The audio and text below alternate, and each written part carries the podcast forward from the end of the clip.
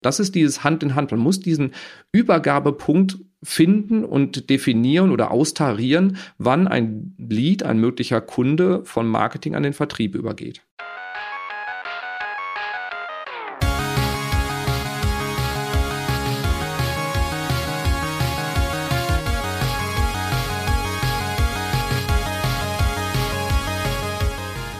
Herzlich willkommen zum Digital Pacemaker Podcast mit euren Gastgebern Uli Irnig und mit mir Markus Kuckertz. Wir sprechen heute über das Thema Online-Marketing und wie man damit strategisch wächst. Zu Gast haben wir dazu Robin Heinze, Geschäftsführer bei Morefire, einer Online-Marketing-Agentur. Ich freue mich, Robin, dass du heute dabei bist.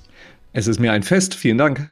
Robin und seine Kollegen bei Morefire unterstützen Unternehmen dabei, ihr Online-Marketing erfolgreicher zu machen.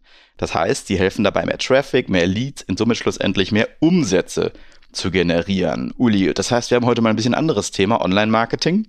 Und wir wollen uns ähm, um die Schnittmenge zwischen Online-Marketing, Vertrieb, IT bemühen. Wenn du mal auf deine Rolle schaust, wo ist da für dich die Schnittmenge, wo sind da die Herausforderungen? Erstmal vielen lieben Dank, lieber Markus, und herzlich willkommen, lieber Robin. Also grundsätzlich, wenn du jetzt mal so ein bisschen auf IT und Online-Marketing schaust, ich glaube, das Entscheidende gerade für alle Online-Auftritte ist ja, Traffic auf die Plattform zu bekommen. Ja, also wie bekomme ich Kunden dazu, dass meine Plattform attraktiv ist? So, jetzt gibt's den Easy-Schnipp. Ja, wir bezahlen mal den Google und wen auch immer Geld und dann schaffen die schon Traffic dahin. Ja, und dann bist du bei den Ratings da ganz oben und dann versuchst du natürlich noch zu überlegen, wie kannst du die Google-Algorithmen überlisten, damit du halt immer gut im Ranking da stehst. Das ist die eine Seite der Medaille und die andere Seite der Medaille ist ja so ein bisschen, wie schaffst du eigentlich Earned Traffic? Also wo Leute gerne zu dir kommen, also wo du selber irgendwie Content produzierst. Ne? Und meine erste Berührung damit war tatsächlich damals bei E+, als wir unseren eigenen Online-Shop geschaffen haben, Smartkauf. Ne? Damit haben wir so ein bisschen das Signaling, Pricing gemacht unserer Hardware, die wir in den Markt bringen wollten. Und dann haben wir noch gleichzeitig eine Community-Seite gebaut, wo wir bewusst über Devices, Zubehör und sowas berichtet haben. Und das hat halt, ich sag mal, diesen sogenannten Earned Traffic gebracht, weil Kunden halt interessiert waren, was Tech-Gurus sagen zu dem Device und so ein Zeug alles, ja. Und das hat ja nur indirekt was mit unserer Verkaufsplattform zu tun. Aber das hat halt dazu geführt, dass Kunden gerne auf unsere Seite gekommen sind. Jetzt kommen wir aber mehr zu Robin, der uns natürlich viel mehr dazu erzählen kann. Unser Gast heute Robin Heinze. Willkommen, lieber Robin. Robin hat 2009 die Agentur More Fire Media gegründet. 2017 ist er mit der Agentur Ranking Check zu Moorfire fusioniert und wo heute, und da kann er uns gleich ein bisschen mal was zu erzählen, wie reich er mittlerweile ist, wo er heute Mitinhaber und Geschäftsführer ist. Robin hat Medienwirtschaft und Marketing an der Europafachschule Fresenius studiert und war einige Jahre Dozent für Suchmaschinenmarketing an der WAK, der Westdeutschen Akademie für Kommunikation in Köln. So, lieber Robin, jetzt erzähl uns doch mal ein bisschen was, woher deine offensichtliche Leidenschaft für Experimentieren in der Online-Welt kommt. Ja, vielen Dank für das Intro. Ich bin irgendwo Spielkind geblieben und man kann online wahnsinnig schnell testen. Man kann schnell Sachen online stellen. Du hast ja auch gerade so aus der guten alten Zeit doch des Online-Marketings gesprochen, wo man einfach mal viel ausprobieren konnte und hat dann über SEO irgendwie Traffic aufbauen können. Und da sind die Leute gekommen, die haben gekauft. Man kann schnell testen, man probiert Sachen aus. Es ist nicht so, wie man irgendwie einen Fernsehspot sendet, dann der muss halt sitzen. Und wenn er nicht sitzt, dann hat man sehr viel Geld verbrannt. Und digital kann man das halt eben auch mal schnell ausprobieren und so in diesen Experimentiermodus reingehen und schauen, worauf reagieren die Leute, was funktioniert, was funktioniert nicht. Und das macht wahnsinnig wahnsinnig viel Spaß. Habe ich noch immer heute so diese kindliche Freude, wenn wir so einen Test live schalten. Also es macht mir Riesenfreude einfach. Für die interessierten Zuhörerinnen und Zuhörer, SEO heißt Search Engine Optimization. Ne? Also das ist nicht der Bruder von Leo oder sowas. Ne? Also kann man sich schon vorstellen. Aber darum geht es sehr stark, gerade im Online-Marketing, also wie man die Suchmaschinen optimiert. Und wir haben natürlich auch mit dem Robin ein paar Themen vorbereitet, die heute das Gespräch hier prägen sollen. Und ich würde es einfach mal kurz hier die drei Blöcke, die wir durchgehen wollen, in meinen Worten wiedergeben. Ja, Robin, du sagst, ähm, der Vertrieb verliert sein Monopol gewagte These. Zukünftig müssen Vertrieb und Marketing gemeinsam den Kontakt mit dem Kunden pflegen. Dann sagst du, um erfolgreich zu sein, empfiehlst du Unternehmen ein strategisches Hand in Hand von Marketing und Vertrieb entlang der Customer Journey. Und zu guter Letzt garantierst du den Unternehmen, die es versucht haben, dass sie nicht mehr zu bisherigen Arbeitsteilungen zurück wollen. Ja, hat mich jetzt echt ein bisschen überrascht gerade nochmal dass der Vertrieb wohl sein Monopol verlieren soll. Ich kenne jetzt ein paar Leute bei uns im Unternehmen, die sagen, ey, Moment mal kurz, so geht's ja nun nicht. Ja, worauf begründest du diese Einschätzung? Ja, ich weiß, da kriegt der Vertrieb manchmal Schnappatmung, aber ich habe halt eben auch ein paar tiefergehende Sachen noch dazu, wo dann die Marketingseite irgendwie Schnappatmung bekommt. Wir reden jetzt ja vornehmlich von dem B2B-Kontext, also wo es wirklich äh, Business to Business, Unternehmen suchen Unternehmenskunden, wo in der Tradition ja der Vertrieb so den direkten Kontakt mit den Menschen hatte, also mit den Kundinnen und Kunden. Ich überspitze jetzt ein bisschen. Marketing war dafür da, den Messestand schön zu machen, dafür zu sorgen, dass Schnittchen am Stand sind sind und die Broschüre muss auch noch auf Hochglanz poliert da liegen.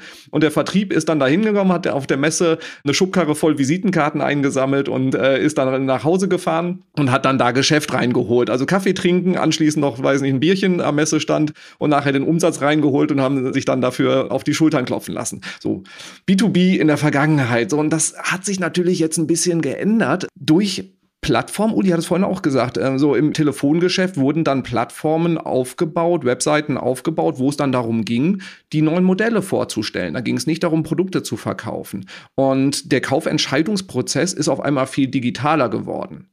So, das heißt, wir haben Webseiten, wo die Leute sich anfangen zu informieren. Wir haben Plattformen wie LinkedIn, wo B2B-Personen, also Personen, die im B2B-Geschäft sind, sich untereinander austauschen, wo Leute fragen so, hey, kennt ihr einen Lieferanten für? Kennt ihr einen Dienstleister, der mir bei Thema XY helfen kann? Das sind alles Kontakte, die in der Regel vom Marketing bespielt werden. Die Webseite wird vom Marketing gemacht. Die dafür sorgen, dass die Webseite bei Google gefunden wird, ist Marketingaufgabe. Das ist nicht Vertriebsaufgabe in der Regel in den meisten Unternehmen. Oder auch die Platzierung bei LinkedIn. Das ist Marketingaufgabe und nicht Vertriebsaufgabe. Und das heißt, Marketing, die früher halt eben einfach nur die Broschüren entworfen haben, sind auf einmal im 1 zu 1 Dialog mit potenziellen Kundinnen und Kunden. Das heißt, so Lead-Generierung über Google zu machen, Lead-Generierung, also Interessenten gewinnen über LinkedIn. Das ist auf einmal Marketingaufgabe und die müssen irgendwann zum Vertrieb rübergeschubst werden, damit die natürlich dann auch irgendwie den Deal eintüten. Und das hat natürlich eine gewisse Sprengkraft, weil ähm, Vertrieb sagt, okay, was macht ihr denn da? Schickt mir mal mehr von den Guten rüber und ein bisschen weniger von den Schlechten. Und Marketing sagt, ja, wir, wir schicken euch doch genug rüber, ihr seid halt so doof, die einzutüten. Jetzt auch wieder ein bisschen überspitzt gesagt. So, das meine ich damit, dass das Monopol verloren geht, beziehungsweise eigentlich schon verloren ist, wenn man es mal ganz klar so betrachtet. Oder Uli, was sagst du aus deiner Vergangenheit? Definitiv. Also ich kann mich noch sehr gut erinnern, so an die ersten Webseiten. Dieses Statement, das hat sich bei mir so ein bisschen eingebrannt. Das Schaufenster unserer Filiale im Web wo ich dann sage, ey, stopp mal, das ist was anderes, ja. Aber ich sag mal, und das ist halt auch das Gute, ich sag mal, der gesamte Prozess hat sich ja verändert, auch die Journeys haben sich verändert, ja. Und dieses, hier ist mein Bereich, da ist dein Bereich, die haben sich ja aufgelöst, ja. Die sind gar nicht mehr so trennscharf, ja. Und auch dieses bewusste, crossfunktionale Zusammenarbeiten, um eine Journey für einen Kunden erlebbar zu machen, und ich glaube, das ist schon ein großer Unterschied. Ne? Also während du früher über dein Telefon mit der Wählscheibe lange ähm, deine Meinungen austauschen konntest, geht heute gerade wie Kundenerfahrung und Austausch, äh, geht halt Millisekunden schnell. Ja, und da bilden sich sehr schnell Stimmen und Meinungen, ja, und die kannst halt nicht einfach so ignorieren. Ich glaube, das braucht auch eine andere Arbeitsweise. Ja, definitiv. Also die genau Telefon mit Wählscheibe und das LinkedIn war eigentlich der Rolodex, was auf dem Schreibtisch gestanden hat und so. Meine Kunden kennen mich doch. Ich brauche doch kein Marketing machen. Die kommen doch von alleine zu mir. Wo sollen die denn sonst hingehen? Ja, ich meine jetzt über die Hälfte der Entscheider irgendwie im Einkaufsabteilung ist auch um die 30 Jahre alt die haben keinen Rolodex mehr auf dem Schreibtisch stehen und die gehen auch nicht zu, wer liefert was oder sowas, sondern die fragen halt bei LinkedIn und gucken halt eben oder googeln nach den Themen. Und dementsprechend, wenn ich da nicht präsent bin, dann existiere ich nicht. Nun sind ja Vertrieb und äh, Marketing gerade in so großen Unternehmen wirklich oft zwei verschiedene Welten immer noch. Das heißt auch oft, was Jobprofile angeht natürlich, was Incentivierung, Banding und was weiß ich noch alles angeht, was man da alles Schönes hat. Und da sitzen wir ja als IT noch nicht mal mit am Tisch, darüber reden wir jetzt noch gar nicht. Was kann man denn organisatorisch ändern, ähm, damit Marketing und Vertrieb gemeinsam Verantwortung für den Kunden übernehmen? Das, das ist ein richtig, richtig dickes Brett, weil da geht's dann natürlich, sobald man dann halt eben sagt, okay, ihr müsst zusammenarbeiten, hat ja der Erste schon Angst um seinen Firmenparkplatz, der irgendwie direkt vorm Gebäude ist und um Status und so, das ist so ein bisschen so dieses Schrebergartendenken, so irgendwo muss man die Mauern hochziehen, damit man auf jeden Fall auch Besitzstandswahrung auch irgendwie machen kann und Die größte Herausforderung ist erstmal das Verständnis dafür zu schaffen, dass man halt eben gemeinsam deutlich erfolgreicher sein kann. Das heißt, gemeinsame Zieldefinition. Wir sehen es immer wieder in Unternehmen. Also so die Hälfte unserer Kundschaft sind B2B-Unternehmen, die anderen Hälfte sind E-Commercer. Also da sind schon, äh, sag ich mal, die liegen manchmal diametral gegenüber. Das Wichtigste ist erstmal die gemeinsame Zielsetzung. Oft haben wir es so, Vertrieb wird incentiviert über Umsatz, den sie reinholen oder Deckungsbeitrag, den sie reinholen und Marketing wird irgendwie mit Leads oder mit Traffic oder so incentiviert. Das eine kann auf das andere Ziel einzahlen, muss aber nicht, weil Lead halt eben auch die Qualität mitbringen muss. Und das heißt im Endeffekt erstmal damit anfangen, gemeinsame Zielsetzung, gemeinsame Kennzahlen, auf die geschaut wird. Also solche Geschichten zu machen. Und genau, wie du es auch vorhin gesagt hast, IT ist meistens dann auch noch komplett außen vor. Und wenn wir uns große Unternehmen anschauen, dann reden wir über SAP-Implementationen, Salesforce-Implementationen, CRM-Lösungen. Das sind oft IT-Projekte, dann kriegen wir im Marketing immer die Schnappatmung. Wenn es reine Vertriebsprojekte sind, äh, kriegt die IT äh, Schnappatmung. Also die, die müssen ja auch alle irgendwie mit ins Boot geholt werden. Und dieses Cross-Funktionale ist nicht nur bei Marketing und Vertrieb, sondern deutlich weiter. Und im Prinzip muss ja die gesamte Organisation darauf ausgerichtet sein, wie können wir Business-Ziele erreichen und diese dann auf die Abteilungsziele runterbrechen und nicht, wie es im Moment gemacht wird, zum Teil andersrum. Oder beziehungsweise Planung findet gefühlt autark statt. Und ich glaube, das ist ein wichtiger Punkt. In der Welt, in der wir uns gerade bewegen, die ja doch relativ schnelllebig ist, kannst du nicht mehr mit deinem, ich sag mal, vorgefassten Meinung gewisse Produkte an den Markt bringen, sondern du brauchst halt auch relativ schnelle Feedback-Zyklen von den Kunden, aber auch von den Abteilungen, die da mit dabei sind, um halt anzupassen und halt neue Wege halt auch zu gehen. Und ich glaube, das erfordert Umdenken für alle. Ne? Das ist nicht nur Produktmarketing, Vertrieb, IT, Service, you name it. Dem Kunden ist das wurscht, ne? wer da jetzt in der Kette drin steckt. Ne? Der will eine Journey erleben, der will ein Erlebnis haben, der will auf ein Produkt zurückgreifen, was funktioniert. Aber wie die organisatorischen Grenzen sind und so weiter, interessiert ihn nicht. Wie gehst du vor, wenn jetzt ein Kunde kommen würde, oder vielleicht hast du ja sogar gerade ein reales Beispiel, wo ihr genau an so einer Problemstellung arbeitet. Was würdest du denen empfehlen? Welche Hilfsmittel und Werkzeuge wendet ihr dann an?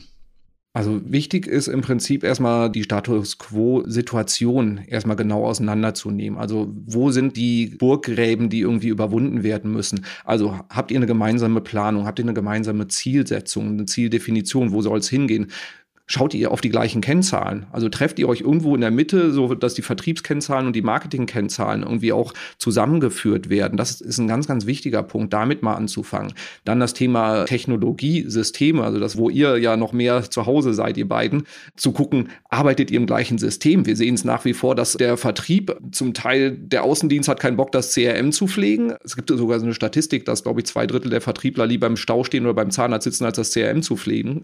Solche Sachen sollten schon mal aufgelöst werden, dass alle in den gleichen Systemen arbeiten und wir sehen es trotzdem, dass äh, Marketing zum Teil andere Technologie einsetzt. Dann setzt Marketing irgendwie HubSpot als CRM ein, der Vertrieb arbeitet in Salesforce dass erstmal diese Gräben so sukzessive aufgelöst werden. Das ist nichts, was von heute auf morgen geht, sondern was halt ein längerfristiger Prozess ist aber damit einfach mal anzufangen und zu schauen, wo sind die Burggräben, die überwunden werden müssen, um dann technologisch und zielbasiert und controlling-basiert das Thema erstmal aufzurollen. Und wichtig halt eben auch zu gucken, dass keine der handelnden, der entscheidenden Personen in diesem Besitzstandswahrungsmodus ist und da versucht, sich abzuschotten, weil das ist was, was ganz schnell passiert, weil die Leute dann irgendwie Sorge haben, man nimmt ihnen was weg. Aber im Endeffekt, wenn man da kooperiert, also für den Vertrieb, die ja oft sehr stark am Umsatz Umsatz incentiviert sind, ist das eine Riesenchance, mehr Umsatz zu machen mit geringerem Aufwand auch noch, weil sie einfach mehr qualitativ hochwertige Leads bekommen. Uli, aus deiner Sicht, aus Digital- und IT-Sicht, wenn du auf Marketing und Vertriebs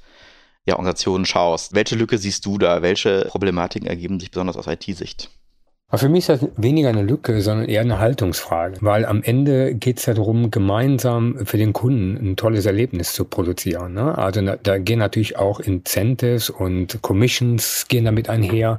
Aber am Ende des Tages geht alles in eine Richtung, nämlich ein Produkt an den Start zu bringen, das für unsere Kunden Relevanz hat und was unsere Kunden halt sowohl von der Beginnphase, wenn sie sich da orientieren, über die Sie haben es gekauft, Sie haben die erste Nutzung des Produktes, aber auch über den Lifecycle das äh, darzustellen, weil wir denken immer, so eine Journey ist abgeschlossen, wenn jemand was gekauft hat. Nee, dann geht's ja erst los, ja. Und, und dieser gemeinsame Prozess, und deswegen, Robin, 100 Prozent, ich glaube, viel zu oft ist im Kopf dieser Gedanke, ich verliere was. Ne? Und die Komponente, was kann ich alles gewinnen, wenn ich mich öffne und halt in so neue Arbeitsweisen und neue Dinge reingehe, passiert sehr häufig, dass es verdrängt wird, ja. Und äh, das ist vielleicht auch so ein typischer Überlebensreflex, den wir so haben. Ne? Ich glaube, wenn du so Challenger bist und bist eh dabei, gerade dazu zu gewinnen, ist, bist du da wesentlich offener, als wenn du bereits auf einem großen Besitzstand bist, ja. Und ich glaube, das ist eher das Ding, ja. Also hängt also weniger an Abteilungen, sondern eher die sagen, was habe ich für einen Besitzstand und wie breche ich eigentlich mein Denken da auf? Da hast du einen ganz wichtigen Punkt auch jetzt eingangs gesagt, nämlich so dieses Thema, lass, dem Kunden ist das total egal, welche Herausforderungen wir da intern haben, welche Burggräben da haben. Der will eine vernünftige Journey haben, der will eine Lösung für sein Problem haben. Und was wir halt eben auch dann, wenn es zum Beispiel darum geht, welche Inhalte müssen wir erstellen, wie müssen wir diese Journey überhaupt bespielen, ist so, so ein Reverse Engineering Ansatz, dass wir sagen, ihr bekommt ja im Moment schon Kunden rein. So, ne, der Vertrieb ist ja in der Lage, im Moment Deals abzuschließen. Wer kauft? Warum kaufen die im Moment bei euch? Warum kaufen sie bei euch und nicht beim Wettbewerber? Was ist so der Punkt, auch dieser emotionale Trigger, warum der Vertrieb in der Lage ist, den Sack zuzumachen? Und was unterscheidet euch da vom Wettbewerber? Und dann von dem Punkt aus rückwärts zu gehen, was haben die Leute gemacht, bevor sie bei euch angefragt haben? Welche Wettbewerber haben sie sich zusätzlich angeschaut? Wer war vielleicht mit auf der Shortlist? Wonach haben sie gegoogelt? Wie sind die überhaupt auf die Idee gekommen, euch mal anzufragen? Und von den Punkten aus versteht man, wie so eine typische Journey ist, welche Fragestellungen, welche Herausforderungen die Leute eigentlich hatten. Und dann kann man überlegen, wie schaffen wir es, dass wir in dieser Journey bei mehr Leuten präsent sind. Also so ein bisschen so diesen Zufall, wie manchmal Kunden reinstolpern und wie ein Unternehmen, so diesen Zufall zu reduzieren, sondern halt eben einfach zu gucken, dass man planbar auch die Leute reinbekommt. So, das war früher musste man halt irgendwie in den gelben Seiten gelistet werden und dann haben, sind die Leute schon reingekommen. Das ist jetzt ein bisschen komplexer geworden und deswegen so diesen Reverse-Ansatz zu machen. Marketing setzt sich quasi beim Vertrieb auf den Schoß und hört zu und stellt genau diese Fragen oder bekommt halt dieses Feedback, weil sie daraufhin dann halt eben auch diese Buyers Journey, diese Customer Journey, wie man man immer sie auch nennen mag, viel, viel besser, viel gezielter bespielen kann mit den richtigen Inhalten. Und deswegen ist dieses Zusammenspiel von Marketing und Vertrieb so wahnsinnig wichtig. Und ein letzter Punkt noch dazu, das Produktmanagement bekommt auf dieser Ebene auch extrem viele Insights, was die Leute eigentlich interessiert, weil auch Produktmanagement oder Produktentwicklung findet oft irgendwie gefühlt noch im stillen Kämmerlein statt. Da machen irgendwie die Nerds, die Ingenieure entwickeln da irgendwas und sagen dann so Marketing hier, mach das mal bekannt und Vertrieb verkauft das mal bitte. So rückwärts macht es oft mehr Sinn und dann auch in diesen Prozess IT mit einzubeziehen und sagen so, wie können wir das denn überhaupt technologisch irgendwie abbilden und nicht am Ende so, hier brauchen wir über noch einen Prozess für, könnt ihr mal eben machen. Ja, und ich glaube, das ist ein wichtiger Punkt. Also frühzeitige Involvierung von allen, ich sag mal, die in der Kette einen Mehrwert liefern, das ist Nummer eins. Und Nummer zwei ist aber auch diese Perspektivwechsel. Also zu sagen, ich will mal verstehen, was denn die IT-Leute bewegt und ich will mal verstehen, was die Produktmarketing-Leute bewegt, um einfach diese Perspektive halt so zu erweitern, dass ich wirklich über die gesamte Journey gucken kann und verstehe, was da passiert und halt nicht nur auf meinen kleinen Teilausschnitt. Robin, du fasst das zusammen als ein strategisches Hand in Hand entlang der Customer Journey, hast du ja gerade eben auch schon gesagt. Ähm, wo wir da vielleicht tiefer reingehen, was verstehst du unter einer Customer Journey? Customer Journey oder Kaufentscheidungsprozess, das schöne lange deutsche Wort passend dazu. Das heißt, was passiert, bevor jemand kauft und was passiert, nachdem jemand kauft? Wir wachen ja nicht morgens auf und sagen so, ich würde mir jetzt gerne mal eine komplett neue Telefonanlage anschaffen. Also den wenigsten geht das so, wäre schön für euch wahrscheinlich, aber also mir, mir ist das bisher noch nicht passiert. Vielleicht kommt das noch. es gibt ja immer irgendeinen Auslöser, warum ich mich mit der Anschaffung einer Dienstleistung oder auch von einem Produkt, sowohl im B2B als auch im B2C, beschäftige. Bevor ich mich dann aber auch mit etwas beschäftige, muss ja irgendein Ereignis auf mich eingewirkt haben, das meine Aufmerksamkeit irgendwie getriggert hat, was mich irgendwie bewegt hat, dass ich anfange, in so diesen Recherchemodus zu gehen. So, ich stelle fest, ich habe ein Problem, und fange an, nach Informationen zu suchen, woher dieses Problem kommt, wie ich das Problem lösen könnte, etc., um dann irgendwie nach möglichen Anbietern, die mir vielleicht helfen könnten, mein Problem zu lösen, anfange zu suchen, bevor ich dann irgendwann mal anfange, eine Anfrage zu stellen. Eine Statistik, die wird jedes Jahr gemacht von äh, so einem Demand Gen Survey aus den USA und ich hatte die Zahlen vom letzten Jahr gesehen, dass 70 Prozent der B2B-Anfragen vorher drei oder mehr Kontaktpunkte mit Inhalten von dem Unternehmen hatte, bevor sie eine Anfrage beim Vertrieb gestellt haben. Also das heißt, drei Kontaktpunkte mit Content, mit Inhalten, bevor man beim Vertrieb angefragt hat. Das heißt, dieser Kaufentscheidungsprozess besteht aus vielen, vielen Kontaktpunkten. Und wenn ich nicht die erste Aufmerksamkeit generiere bei der Zielgruppe, nicht in diesem Kaufentscheidungsprozess eine relevante Rolle spiele, also, also zeige, dass ich Kompetenz in dem Feld habe, dass ich eine Autorität in dem Bereich bin, so wie halt eben dann auch Vodafone halt eben für das ganze Thema Kommunikation, Kommunikationstechnologie steht. Wenn ich es nicht schaffe, mich für so ein Thema zu positionieren, dann finde ich in diesem Kaufentscheidungsprozess nicht statt und dann wird die komplette Evaluation nach möglichen Lösungsanbietern an mir vorbeigehen. Und dementsprechend ist es wichtig, dass Unternehmen auch schon dann präsent sind, wenn die Nutzerinnen und Nutzer nach den ersten Informationen suchen bevor sie überhaupt verstehen, welches Problem sie eigentlich haben oder beziehungsweise wie das gelöst werden kann. Das ist lange, lange bevor überhaupt eine Anfrage oder eine Kaufentscheidung getroffen wird. So, das ist dieser gesamte Kaufentscheidungsprozess. Wenn ich dann weitermache und dann ist irgendwie habe ich die Shortlist, dann wurde der Anbieter ausgewählt, ich habe gekauft und dann passiert das, was der Uli halt eben auch gerade sagte. Danach beginnt erst eine komplett neue Journey. Und das heißt, wer einmal gekauft hat, soll ja auch zum glücklichen Stammkunden werden. Der soll zum Advokat des Unternehmens werden und auch weiterempfehlen. Da kann man äh, Kundenbindung machen, man kann Cross-Selling machen, Upselling machen. Also im Prinzip beginnt der Prozess dann auch schon wieder von vorne. So, und das ist dieser gesamte Kaufentscheidungsprozess, der komplexer wird, dadurch, dass wir viel, viel, viel mehr Touchpoints zur Verfügung haben, also Kontaktpunkte. Aber dadurch haben wir natürlich auch viel mehr Chancen, uns auch da zu präsentieren. Ja, verstanden. Und ähm, um das vielleicht jetzt noch so ein bisschen ja, plastischer auszugestalten, wie sieht das Hand in Hand äh, von Vertrieb und Marketing ganz praktisch aus? Hast du vielleicht für uns irgendwie ein schönes Kundenbeispiel oder irgendwas, woran man sich das mal so ein bisschen vielleicht anhand einer Industrie erklären kann? Nehmen wir mal das Beispiel, ich ähm, schaffe mir, möchte, wir sind jetzt bei Morfire, wir sind 120 Leute, wir brauchen eine neue Telefonanlage. Das ist, glaube ich, was, wo ihr euch auch, ich, ganz gut reindenken könnt in so ein Beispiel. Also ich würde dann dieses Projekt bei mir auf den Schreibtisch bekommen, habe eigentlich von IT keine Ahnung, wie das manchmal im Unternehmen passiert und wer kriegt ein Projekt auf den Schreibtisch und muss sich damit beschäftigen und kriegt am besten noch ein Budget und eine Deadline genannt, was dann natürlich immer direkt zu Stress auch führt. So, dann fange ich natürlich an zu googeln. Ich google erstmal und suche nach Telefonanlage, Test, nach Kriterien, nach Anbietern. Also ich fange meine Journey wie ganz, ganz viele, also weit über die Hälfte der B2B-Kaufentscheidungen startet mit einer Suche bei Google. Und ich suche erstmal nach relevanten Informationen, zum Beispiel auf welche Kriterien ich achten muss. So, wenn ich dann weiß, worauf ich achten muss, also was es vielleicht auch für technologische Unterschiede gibt, welche verschiedenen ja, technologischen Basismodelle es überhaupt gibt, dann fange ich an und recherchiere nach Qualitätsmerkmalen von den jeweiligen Anbietern. Das heißt, ich stelle vielleicht eine Anfrage bei LinkedIn, sage so, ne, wir suchen eine neue Telefonanlage, hat jemand eine Empfehlung für einen Anbieter, sowohl halt vielleicht einen Technologieanbieter als auch vielleicht einen Servicepartner, der für mich die, die Implementation macht. Dann gehe ich vielleicht auf irgendwelche Review-Plattformen, also wo ich Produktbewertungen habe oder im, im Softwarebereich gibt es da Anbieter. Also einfach, wo ich neutrale, hoffentlich neutrale Informationen finde, wo Bewertungen stattfinden, wo ich vielleicht auch Testergebnisse finde.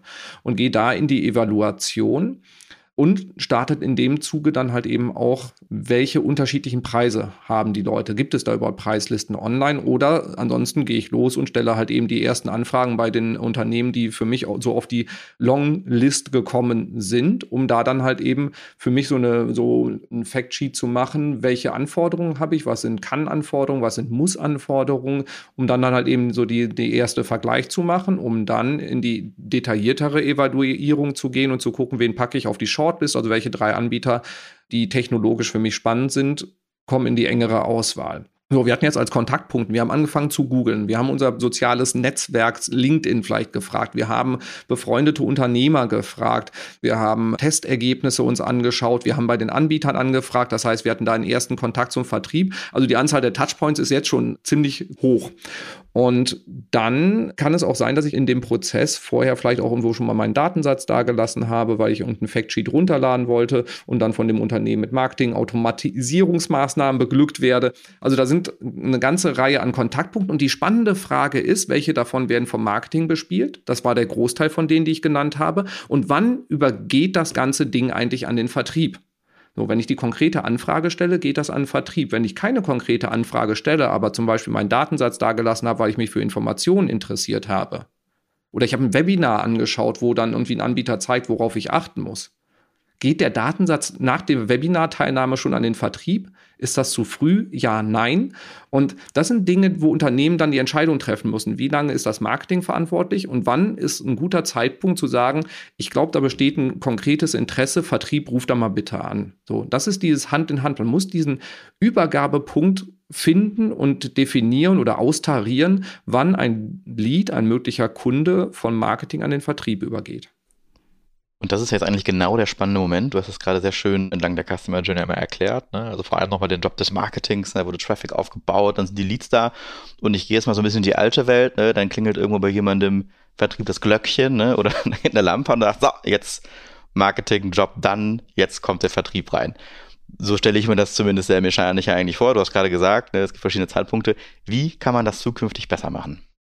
Indem man dieses Reverse Engineering macht. Das heißt, wir betrachten die Customer Journey rückwärts und gucken, was sind diese Übergabepunkte, was sind diese Schnittpunkte, woran erkennen wir bei uns im Unternehmen, dass jemand ein konkretes Interesse hat. Und da gibt es keine Blaupause für, wo man sagen kann, genau so funktioniert das, sondern das ist bei jedem Kaufentscheidungsprozess beziehungsweise bei jeder Customer Journey in, ähm, in jeder Industrie separat man das betrachten. Aber genau diesen Prozess mit Marketing und Vertrieb zusammen anschauen. So, was sind diese einzelnen Touchpoints, die wir haben? Haben und austarieren. Nehmen wir an, wir haben jetzt vom Marketing aus dann jetzt hier 100 Leads an den Vertrieb übergeben und das Feedback vom Vertrieb ist und wie 98 Prozent von denen waren nicht relevant, weil die hatten überhaupt kein Interesse. Die haben sich das Webinar angeschaut, weil sie irgendwie selber in der IT verantwortlich sind für so eine Anlage und wollten einfach wissen, wie sie das besser machen. Und das sind überhaupt keine potenziellen Kunden. Oder das war eigentlich, äh, genau, die Hälfte davon war, hat beim Wettbewerb gearbeitet. Ähm, danke bitte, äh, solche Leads nicht mehr zu uns rüberschicken. So, das ist was, was man ausprobieren muss. Also was wir oft sehen, ist, dass Unternehmen sich da sehr schwer tun, diese Prozesse aufzusetzen. Vertrieb sagt, ja, hm, äh, ich weiß nicht, ne, ja, schickt man mehr Leads rüber, aber nee, doch nicht die. Sondern was oft hilft, ist, dass wenn man sich so aus Marketing-Sicht jemanden sucht, der total Bock darauf hat und aus dem Vertrieb eins, zwei Leute, die sagen, hey, ich habe da total Lust drauf, lass uns das mal machen und dass man dann mal so einen kleinen Testballon startet und die machen das mal isoliert, unabhängig von allen anderen Prozessen, die da in dem Unternehmen laufen und probieren einfach mal so eine Lead-Generierungskampagne aus, gucken, was funktioniert und wenn es gut funktioniert, dann damit an die Öffentlichkeit gehen und sagen, guck mal, wir haben da was ausprobiert, weil dann ist ganz oft die Reaktion so, wow, das wollen wir jetzt alle haben. So. Und so kriegt man das im Unternehmen auch schneller durch die Tür, wenn man halt eben nicht sagt, so, wir krempeln die Organisation auf links, sondern wir zeigen erst, dass es funktioniert, bevor wir es allen anderen verraten. Uli, jetzt hat der Robin das gerade mal sehr plakativ erklärt, was man da tun kann. Jetzt kommt die IT ins Spiel. Wie kann man denn da als Digital- und IT-Funktion unterstützen, um das noch besser zu machen und um die Zusammenarbeit da vielleicht auch ein Stück weit zu automatisieren? frühzeitig die Menschen zusammenbringen und crossfunktional zusammenarbeiten. Ähnlich wie Robin das gerade für Vertriebs- und Marketing-Teams beschrieben hat, gibt es das genauso bei IT. Also da findest du Leute, die haben total Spaß, zum einen Lösungen sofort umzusetzen, ja, also nicht lange jetzt in Anforderungsprofile oder sonst irgendwas zu beschreiben, sondern tatsächlich Mockups zu machen und zu sagen, guck mal, so wird's funktionieren, ja. Und damit kriegst du schon mal so ein paar Leute relativ schnell dafür gewonnen. Das ist die eine Dimension. Und die zweite Dimension, das wird häufig unterschätzt. Du hast teilweise schon Lösungen im Unternehmen, die einfach nur skaliert werden müssen, damit die genau diesen Zweck da erfüllen, ja. Und ich fand zum Beispiel mal ein Use Case ziemlich spannend, gerade im B2B-Sektor, gerade so äh, Unternehmen, die viele öffentliche Ausschreibungen mitmachen. Einer der IT-Kollegen, der sagt, okay, fein, lass uns doch mal Folgendes machen. Wir sammeln diese ganzen IT-Ausschreibungen oder die ganzen Ausschreibungen ein, übersetzen die quasi in Daten, versuchen mal gemeinsam ein Modell zu entwickeln, der sagt, die Ausschreibung können wir gewinnen und die nicht. Also der direkt im Algorithmus quasi sortiert hat und hat gesagt, auf die Ausschreibung gehen wir und auf die nicht. Und das war ziemlich spannend. Ne? Das haben wir am Anfang dann, haben wir dann so zwei Sales-Teams gemacht, die sind dann auch entsprechend drauf eingegangen.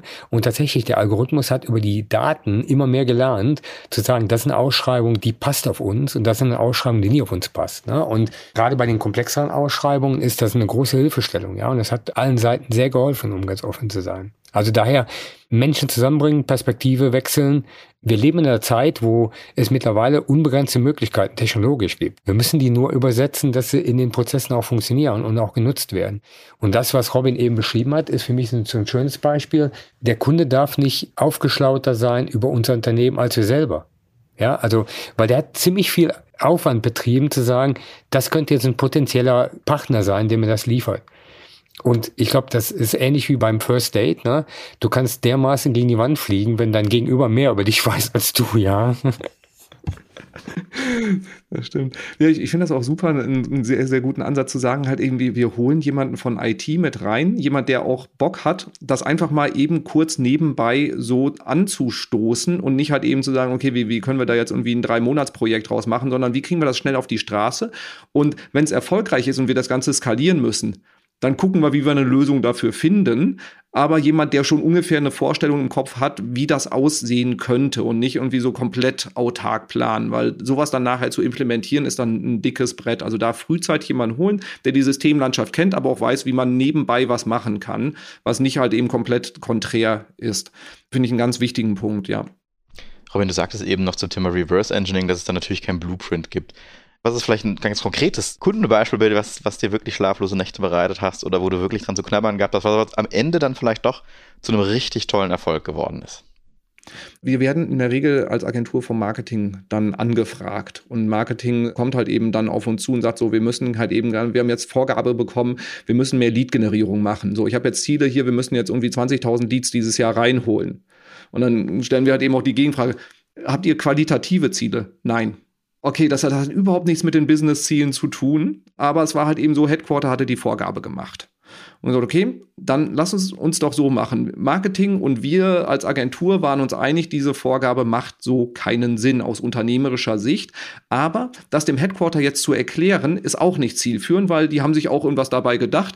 Aber wir sind dann halt eben hingegangen, haben gesagt, okay, wie können wir die am besten auf die Spur bringen und parallel halt etwas aufbauen, wo wir sagen, wir machen eine qualitative Lead-Generierung. Das heißt, wir haben dafür gesorgt, dass das Marketing seine Ziele erfüllt, damit sie in Ruhe gelassen werden. Und wir haben dann parallel Kampagnen gestartet, sehr gezielte LinkedIn-Kampagnen, sehr gezielte Google Ads-Kampagnen, wo wir dann die hochwertigen Leads reingeholt haben. Die waren zwar pro Lead etwas teurer als die, die wir massenhaft reingeholt haben, aber der Vertrieb hat gesagt, da hätte ich gerne mehr von. Die konvertieren viel besser. Die sind am Telefon, die sind super vorbereitet. Die haben sich vorher ein Webinar angeschaut, die haben eine Broschüre durchgelesen und die waren zweimal auf unserer Preisübersichtsseite. Das heißt, die wissen, was wir kosten. Plus, wir haben halt eben ein Scoring gemacht. Das geht in die ähnliche Richtung, was Uli gerade bei den Ausschreibungen gesagt hat. Wir haben gesagt, in der Regel Unternehmen mit unter 50 Mitarbeitenden, die kaufen bei euch nicht, sondern ihr braucht mindestens mal 50 Leute und mehr. Der Sweet Spot ist eher so bei 500 bis 5000, also in diesem gehobenen deutschen Mittelstand. Und für diese Leads können wir viel, viel mehr investieren und die alle unter 50 Mitarbeitern, die brauchen wir gar nicht angehen, weil da verbrennen wir unsere teuerste Ressource, nämlich gute Vertriebler. Die rufen da an und äh, haben tolle Gespräche und wir verbrennen wahnsinnig viel Zeit, so wie bei den Ausschreiben, wo die wir nicht gewinnen können weil die Leute haben nicht das Budget. So. Und dann sind wir halt eben hingegangen. Wir haben ein Paralleluniversum aufgebaut in der Lead-Generierung, haben gesagt, so, wir holen die hochwertigen rein. Wir achten sehr genau darauf, dass nur die auch weiter angereichert werden mit weiteren Inhalten, wo wir wissen, die sind 50 Mitarbeiter aufwärts. Und wir haben auch noch die richtige Buyer-Persona. Das heißt, wenn der Junior Online-Marketing-Manager da irgendwie recherchieren würde, so bei uns bei einem Projekt, dann kann man sagen, super, toll, dass du dich damit informierst, aber du hast kein Budget, deswegen, also ab Senior aufwärts können wir reden und haben nur die weitergegeben. Und dann hat der Vertrieb halt gespiegelt, hat gesagt, wir brauchen mehr davon. Und dann hatten wir von Marketing und Sales zusammen aus die Datengrundlage, weil wir auch zeigen konnten, da ist mehr Geschäft rausgekommen und konnten dann Richtung Headquarter, konnte dann das Unternehmen reporten und sagen, so, wir würden gerne diesen Weg weitergehen. Bitte lass uns die Planung für das nächste Quartal anders machen. So, also das war dann so ein Prozess, der wunderbar funktioniert hat. War ein zäher Weg, aber das Schöne war, dass wir von Marketing und dann auch nach kurzer Zeit von Vertriebsseite aus komplett in die gleiche Richtung gerannt sind, weil wir gesehen haben, das funktioniert. Und äh, weißt du auch, wie sich das dann für das Unternehmen ausgezahlt hat? Also was dann tatsächlich der, die Entwicklung oder der Effekt war? Der erste sichtbare Effekt für uns war, die Kennzahlen und KPIs wurden geändert. Also KPI-Leads gab es nicht mehr, sondern Leads war halt eben eine normale Kennzahl wie Traffic oder sonst was. Aber die KPI, an dem das Marketing gemessen worden ist, waren die Sales Accepted Leads. Also welche Leads, der, wo der Vertrieb sagt, mit dem Unternehmen möchten wir sprechen, weil es ist ähm, die richtige Unternehmensgröße, ist vielleicht sogar die richtige Branche und wir haben die richtige Buyer-Persona. Das waren so die Sales Accepted Leads und an denen wurde dann das Marketing gemessen. Also das war ein kompletter Mindshift, kann man im Prinzip schon sagen, weil Sales Accepted Leads haben eine große Chance, dass man die auch zu Umsatz macht. Und dementsprechend Umsatz ist halt ein Business-Ziel und dementsprechend konnte dann Marketing mit allen Aktivitäten den Fokus darauf legen, die Business-Ziele zu erreichen. Das hat sich dann perspektivisch auch ausgezahlt. Das heißt, es wurde weniger Geld für Lead-Generierung ausgegeben. Vertriebler haben nicht mehr gestöhnt, dass sie zu viele Leads auf dem Tisch haben und der Umsatz wurde dann auch dadurch gesteigert in über online generierte Leads, ja. Vielen Dank. Das ist ja ein ziemlich beeindruckender Case. Lass uns mal zusammen in die Zukunft schauen. Wenn wir dich heute hier schon mal haben, dann möchten wir natürlich gerne mal einen Blick darauf werfen, wie es beim Thema Online-Marketing denn weitergeht. Das äh, kann man natürlich jetzt hier nicht entgehen lassen. Und ja, die Frage wäre, was glaubst du denn, welche Themen im Bereich Online-Marketing zukünftig den größten Einfluss haben werden und eben die Beziehung zum Kunden im Sinne des Unternehmens gestalten können? Ich hole mal die Glaskugel raus, poliere sie einmal kurz, schau mal kurz rein. Das Thema Daten ist äh, das Zentrale. Also eigene Daten haben, halte ich für einen der wichtigsten Punkte. Das heißt, wir haben die Gatekeeper, manche nennen sie auch böse Wegelagerer, die großen wie Google, Meta, Amazon, Apple, die halt eben versuchen halt quasi, dass wir unsere Bestandskunden auch immer wieder brav über die einkaufen. Also dass die Leute nach, äh, die, die eigentlich bei uns Stammkunden sind, nach uns googeln und wir bei Google noch die bezahlten Anzeigen schalten. Also das ist das Geschäftsmodell von denen. Wir müssen das verhindern. Das heißt, der wichtigste Punkt ist, dass ich eigenen Kundenzugang aufbaue, dass ich mein CRM fülle mit meinen Bestandskunden oder auch mit Leads, also Lead-Generierung betreibe, um Zugang zu haben. Also First-Party-Data wäre so der Nerd-Begriff dazu.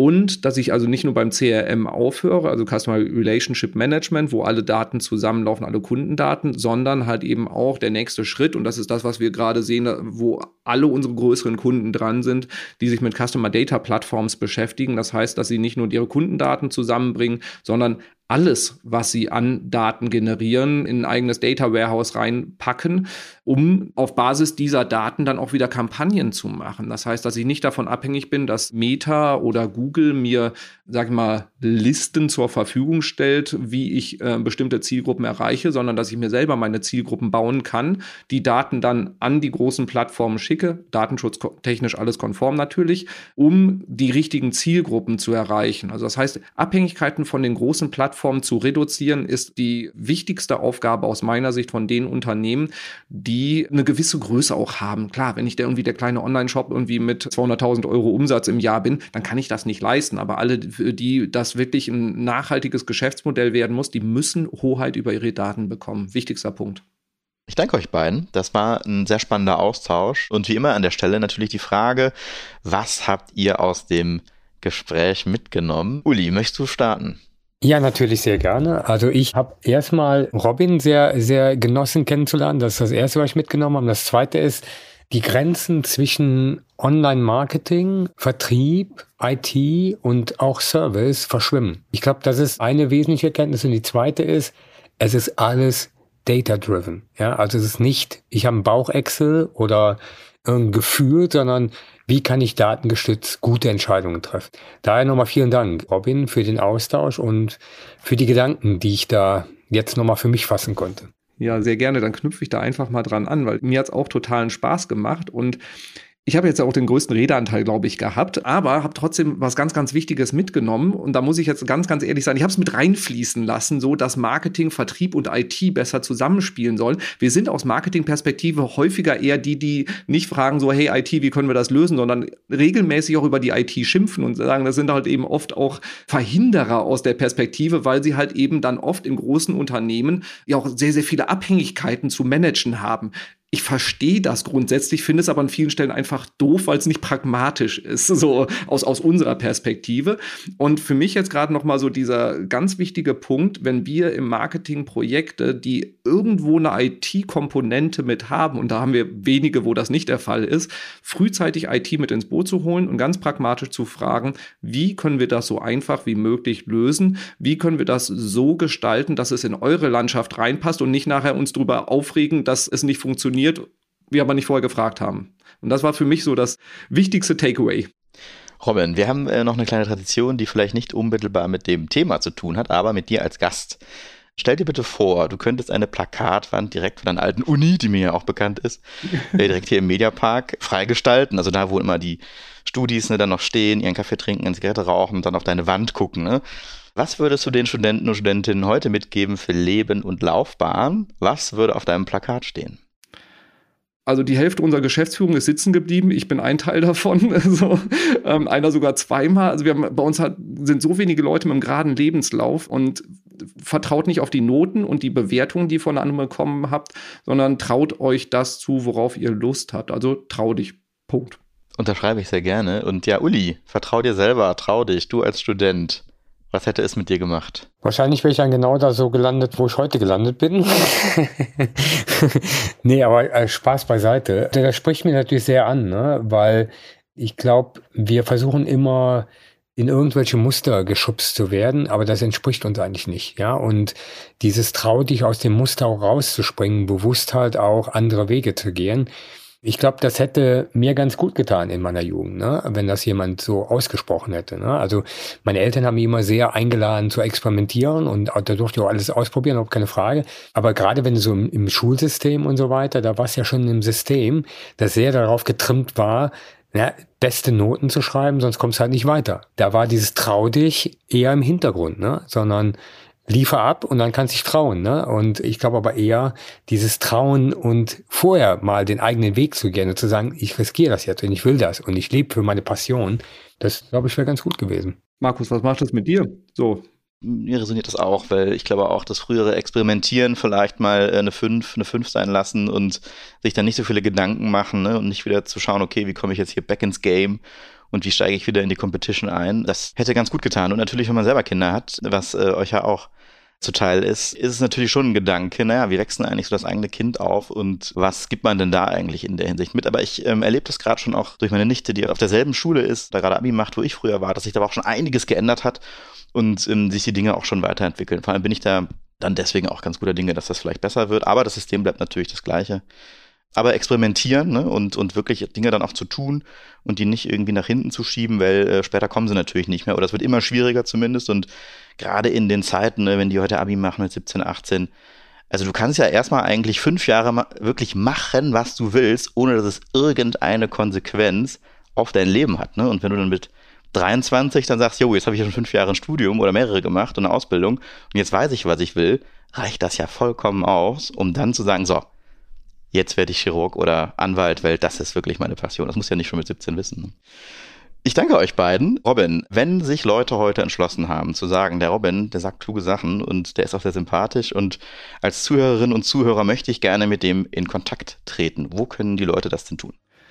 Entweder nach Morfire googeln. Wenn wir nicht alles verkehrt gemacht haben, dann findet man uns. Oder ansonsten mich persönlich am leichtesten zu kontaktieren auf LinkedIn. Einfach nach Morfire oder nach Robin Heinze suchen. Dann werdet ihr im besten Fall mich finden. Ich danke euch. Das war ein sehr schöner Digital Pacemaker Podcast zum Thema Online-Marketing und wie man damit strategisch wachsen kann. Unser Gast heute war Robin Heinze. Wenn ihr weitere Informationen zur Folge haben möchtet, schaut bitte in die Show Notes. Dort werden wir die Dinge, die wir heute besprochen haben, auch noch einmal verlinken. Und wenn ihr Fragen habt oder mit uns diskutieren möchtet, nutzt die Posts- und Kommentarfunktion auf LinkedIn. Wir freuen uns eigentlich ganz immer, wenn ihr da eine kleine Diskussion startet oder auch vielleicht an den Robin oder den Uli oder an mich auch eine Frage stellt und ähm, schreibt uns aber auch gerne direkt per Nachricht an, wenn ihr Themen habt. Der Digital Pacemaker Podcast erscheint alle 14 Tage am Dienstag bei Spotify, Apple und überall dort, wo du deine Podcasts bekommst. Klicke jetzt auf den Follow- oder Abonnieren-Button wenn du keine Folge verpassen möchtest. Euch eine gute Zeit und auf bald, euer Uli und Markus. Rock'n'Roll.